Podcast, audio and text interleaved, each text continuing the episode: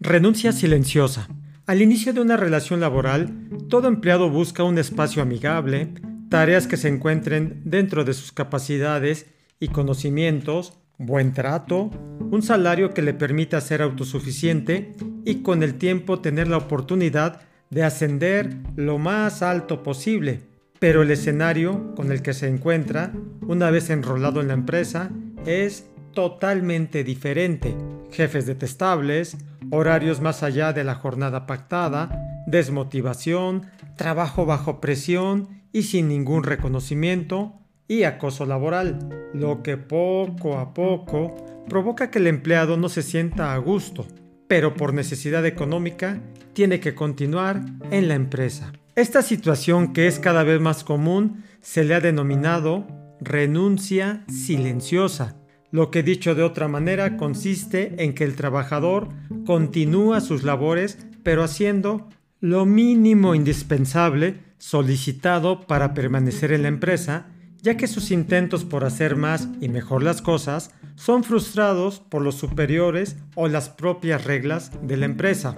El problema se centra en la satisfacción laboral, ya que las personas idealizan el puesto, pero al ser contratadas y conocer la realidad, se sienten frustrados, limitados y aunque quieran hacer sus sueños laborales una realidad, las empresas no lo permiten.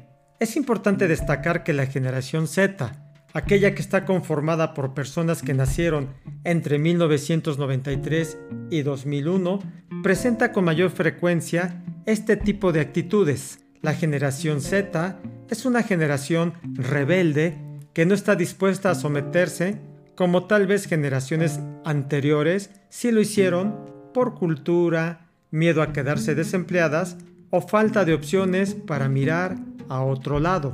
La cultura del agotamiento por trabajo originó todo este movimiento, ya que las personas sienten que trabajan por algo que no se les reconoce en lo económico y tampoco en lo profesional, menos aún en lo humano o social.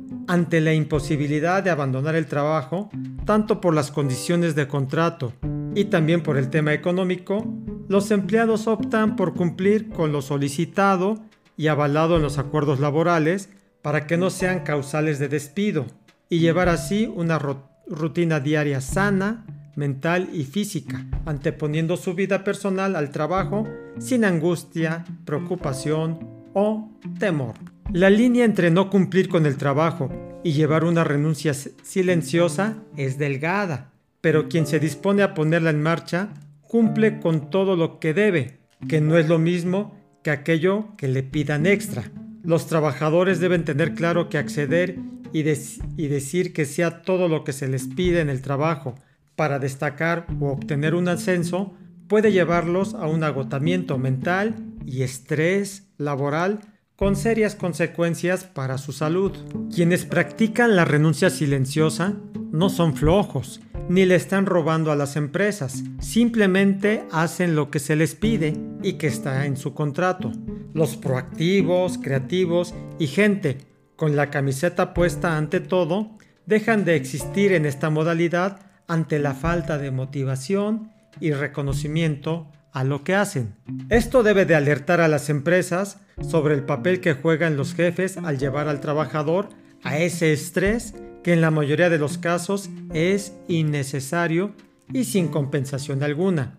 También las áreas de recursos humanos deben de asumir la responsabilidad de explicar bien las tareas que se realizarán, garantizar un ambiente sano y detectar desde un inicio cuando el aspirante está idealizando el trabajo para que sepa realmente lo que será. La consultora internacional Gallup reveló en un estudio que las personas están cada vez menos comprometidas con su trabajo y en todo el mundo uno de cada cinco trabajadores tienen en mente dejar su empleo este año ante el hartazgo de las condiciones laborales. La desmotivación de los empleados en sus puestos alcanza el 70%, cifra alarmante ya que el grueso de la fuerza laboral se ubica en la generación Z y los millennials, en quienes estará de lleno en pocos años la responsabilidad productiva del mundo.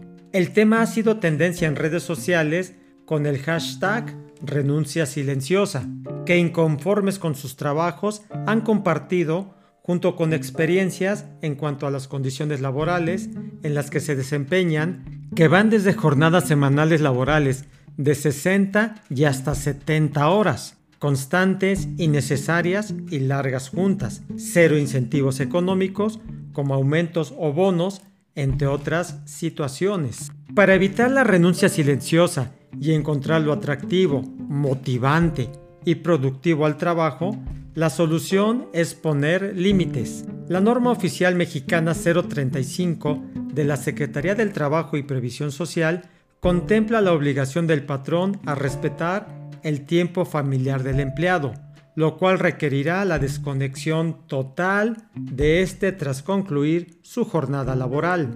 Para cumplir con la norma, las empresas deben dar el primer paso, de inicio con la comunicación vía redes, especialmente WhatsApp, el cual debe cerrarse una vez concluida la jornada laboral, tanto entre semana como los fines de semana. Solo en casos de fuerza mayor, como de salud o accidentes, la vía de comunicación podría utilizarse, aunque no es indispensable y todo puede esperar hasta que inicie el horario laboral. Los trabajadores no deben enlazar ni sus números de oficina ni correos electrónicos a los propios, para que no haya notificaciones de mensajes en horarios fuera de trabajo.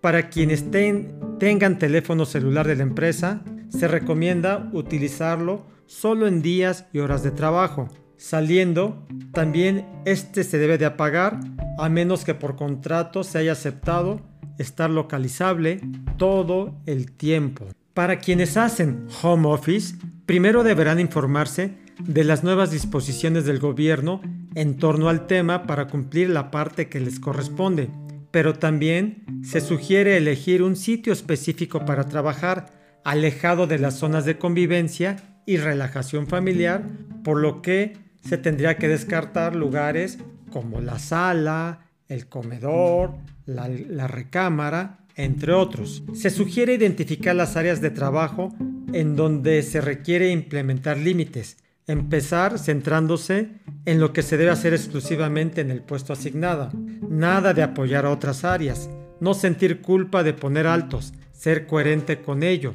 no dejar pasar los problemas o asumir culpas que no corresponden para supuestamente evitar problemas, sino encararlos de la mejor manera y continuar hablar con el jefe en, sentido positivo y no a partir de reclamos, ofreciendo alternativas para ser más eficientes con el tiempo asignado a la jornada laboral. Se sugiere decirle al jefe, para mí es importante poder desconectarme cuando acaba la jornada para estar así completamente concentrado cuando regrese al trabajo. Me gustaría restringir mi trabajo a estos horarios. Y es importante considerar superar el miedo a la perfección en el trabajo. Es bueno buscar hacer las cosas con el mejor y mayor esfuerzo, esperando un buen resultado. Los trabajadores tienen el derecho de encontrar el sitio en donde se sientan felices de desempeñar sus labores y que por ello reciban un sueldo digno que los motive a hacer mejor las cosas y al final todos ganen, tanto el trabajador como la empresa. Pues ahora ya lo sabes, ¿qué es la renuncia silenciosa? Y yo te pregunto, ¿tú estás motivado con tu trabajo? ¿Estás recibiendo lo que esperas del mismo? ¿Es parte de tus proyectos futuros? ¿O simplemente estás aplicando la teoría de la renuncia silenciosa? En los abogados nos gusta platicar historias como la tuya, como la mía o como la de muchos otros. Si te ha sucedido algo similar, compártelo en los comentarios. En la descripción te dejo más información sobre el tema y también nuestras redes sociales para que te suscribas a ellas y las compartas entre tus amigos y conocidos, ya que así nos ayudas a difundir la cultura jurídica.